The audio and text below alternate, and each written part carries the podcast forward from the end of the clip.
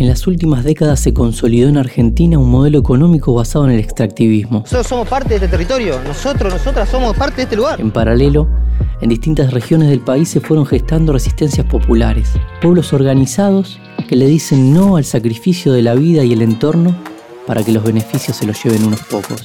Por eso esta lucha, que es por el medio ambiente, también es una lucha por el trabajo, pero por el trabajo digno. ¿Y el periodismo? Pautas publicitarias millonarias, compromisos políticos y desprecio por las voces de los territorios confluyen para que los conflictos socioambientales queden tapados o relegados a segundo plano. En ese contexto, tanto la ética de trabajadores y trabajadoras de prensa de medios públicos y privados, como la labor esforzada de comunicadores y comunicadoras de medios populares, permiten echar luz sobre una agenda urgente que se replica de norte a sur y de este a oeste de la Argentina. Necesitamos sacar a la luz una vez más y con urgencia los enormes daños a la naturaleza y en consecuencia el directo impacto a la población de la región. Esto es un podcast sobre extractivismo, resistencias populares y el rol del periodismo para dar cuenta de los conflictos socioambientales que explican el presente y permiten anticipar el futuro argentino. ¿Empezamos?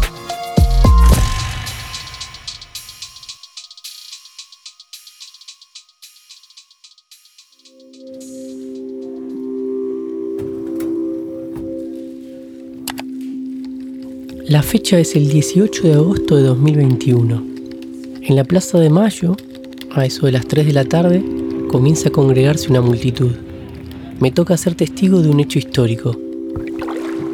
Hace una semana partió desde Rosario una caravana en kayak impulsada por la multisectorial Humedales. Remaron más de 350 kilómetros por el río Paraná hasta llegar a Buenos Aires.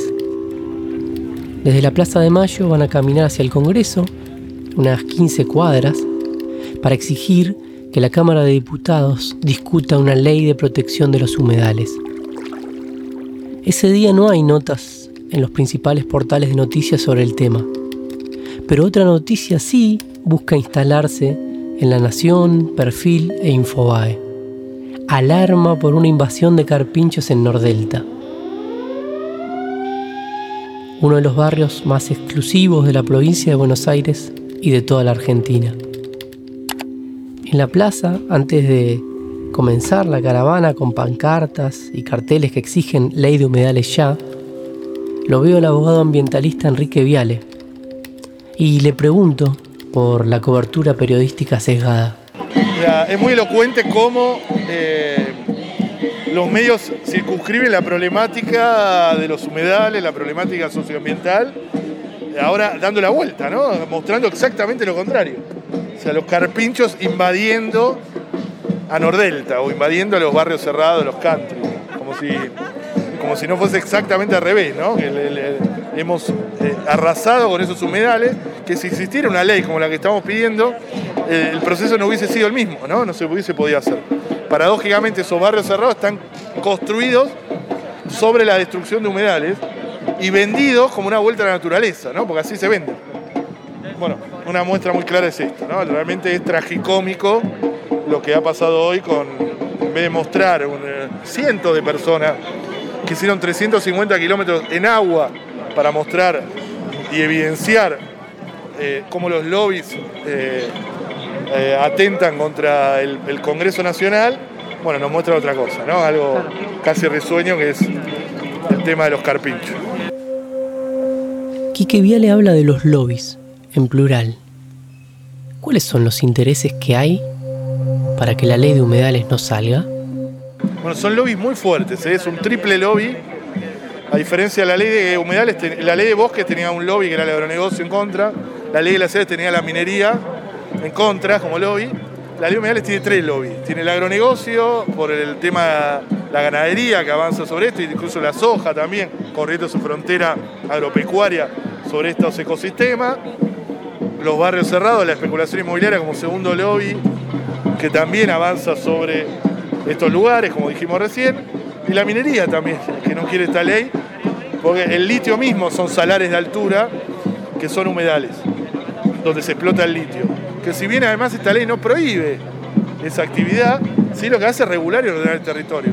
Bueno, los lobbies y los grandes poderes de la Argentina son tan fuertes que eh, no quieren ni una mínima regulación, no, no quieren nada. Ni una mínima regulación quieren.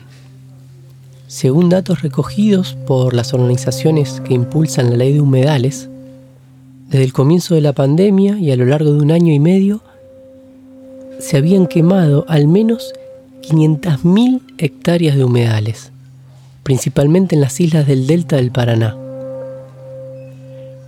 El fuego es la estrategia para destruir el entorno natural y de paso avanzar con los negocios. Y no es un problema aislado de los humedales. En las sierras de Córdoba, por ejemplo, el fuego es un tema recurrente.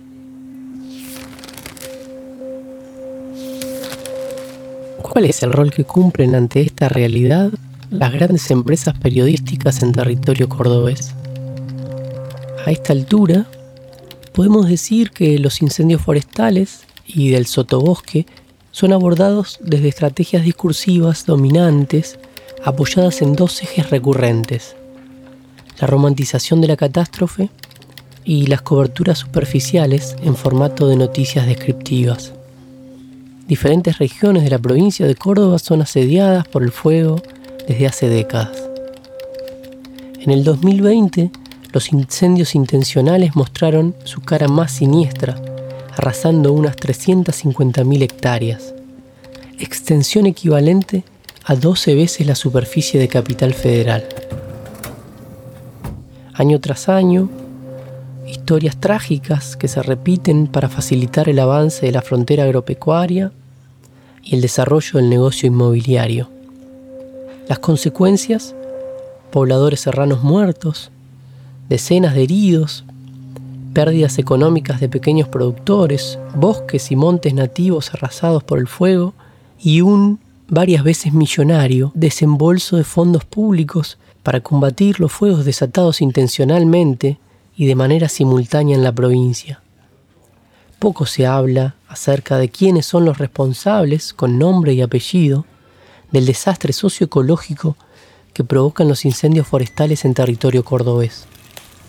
Esto dice Daniel Díaz Romero en Fuego Amigo, un artículo que forma parte del dossier Contaminación Informativa, Medios, Extractivismo y Soberanía editado por la Federación Argentina de Trabajadores de Prensa, FATPREN, y la Fundación Rosa Luxemburgo. Bueno, acá desde las sierras de Córdoba, eh, Javier, integrante de la Brigada Forestal Las Monjarras, eh, la cual también somos integrantes de la Mesa Creando Brigadas, que es un espacio eh, compuesto por brigadas de toda la provincia de Córdoba bueno, como para empezar, ¿dónde, cómo y por qué se producen los incendios en Córdoba? Bueno, el dónde es en los lugares donde aún queda bosque nativo. Eh, los lugares por lo general son lugares del norte de Córdoba, también hay algunas zonas de Calamuchita, del Valle de Calamuchita, del Valle de Punilla, que bueno, fue quien tuvo fuego el año pasado en el 2020. Eh, ¿Cómo se producen? Eh, por lo general, el 99% de los incendios forestales que tenemos en la provincia de Córdoba son incendios intencionales. Eh, ¿Intencionales por quién? Bueno, ahí habría que un poco destejer esta madeja y ver a quién le está conviniendo que, que no haya más bosque nativo, que haya más terrenos para construir para el turismo, que haya más terrenos para, que haya más vacas. Eh, bueno, eso habría que, seguir un caminito y bueno, por ahí a lo mejor podamos encontrar una parte de, esta problemática que son los incendios forestales. Hay una frase que se repite entre las y los brigadistas de Córdoba. Todo fuego es político. Por eso también deciden involucrarse, hacer política con el cuerpo en los territorios organizándose para combatir el fuego. Como sucede con los medios de comunicación que reflejan el problema, las brigadas son en su mayoría autogestivas, conformadas por vecinos y vecinas que tienen un genuino interés en contribuir a la conservación del ambiente. Otra fecha importante, marzo de 2021. En la comarca andina, una zona de gran afluencia turística en la Patagonia, se desatan varios focos de incendio en un paisaje de bosques que arde rápidamente. Son varios días de fuego que no se puede o no se quiere controlar.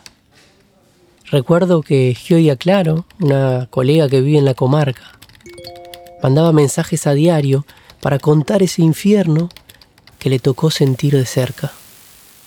Donde se prendió el fuego eh, fue directamente, la dirección del viento era directamente se comió esos barrios. No encontramos otra explicación. Fue los mismos bomberos, no la podían creer, los de la brigada de incendios de acá de Golondrinas, que estaban combatiendo arriba en la parte alta, de repente vimos que del otro lado se prendía otro gran foco de incendio que, se unió finalmente en lo que es la entrada norte al hoyo, se unieron los dos incendios y fue realmente un infierno lo que se vivió acá, un infierno. Se juntan esas dos cosas, ¿no? La falta de inversión, pero además el incendio intencional. No se puede soslayar el tema de la intencionalidad, como vos decís, porque sobre todo nosotros poníamos el foco en que es imposible la simultaneidad de que fallen. Digo, la desinversión en infraestructura está. Ahora, seis, siete, algunos dicen hasta nueve y dos fueron sofocados, focos al mismo tiempo es imposible.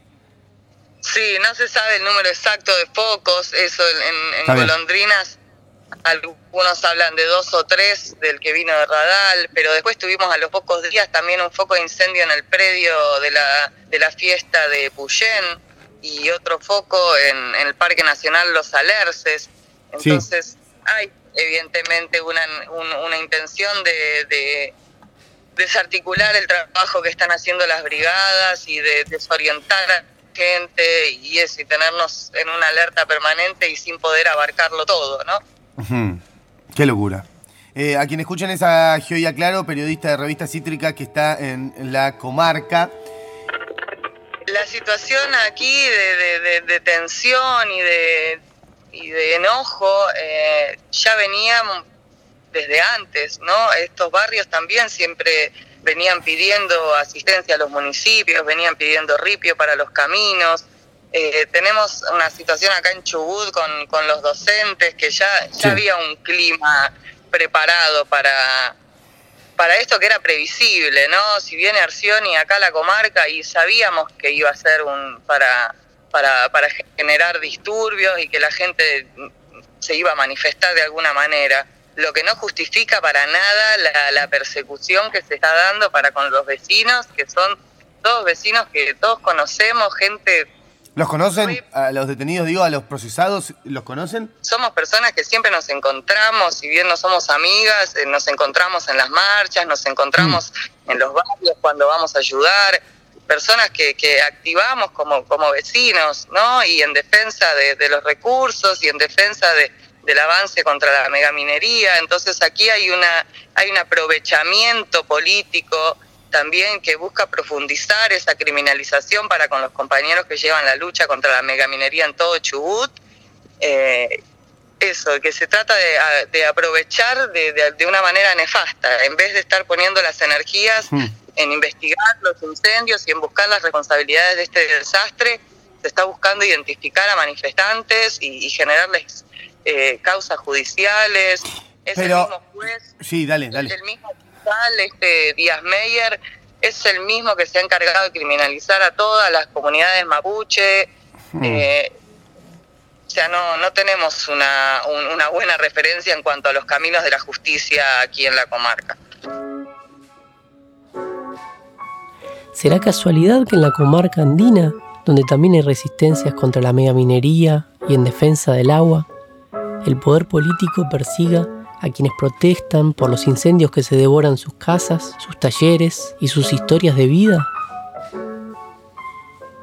Si hubiera que señalar en un mapa de la Argentina los fuegos que aparecen cada año y reducen los humedales, los montes y los bosques, llamaría la atención la cantidad de chispas esparcidas acá y allá. La contracara de tanto daño son las múltiples expresiones de militancia y compromiso comunitario para ponerle un freno al fuego y a los negocios que crecen sobre las cenizas. A esta altura de la historia, y con tanto saber acumulado en los territorios, ¿cómo ignorar en la agenda periodística estos temas que nos muestran a Argentina en toda su complejidad? Hay mucho, muchísimo por seguir diciendo y escribiendo todavía, por la generación presente y por las que van a venir. Esta historia, sin dudas, continuará.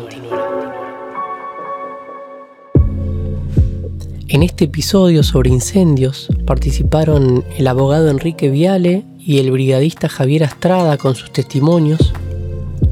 También sonó la voz de Gioia Claro al aire de la radio escuela comunitaria La Namuncurá de Puerto Madryn, Chubut.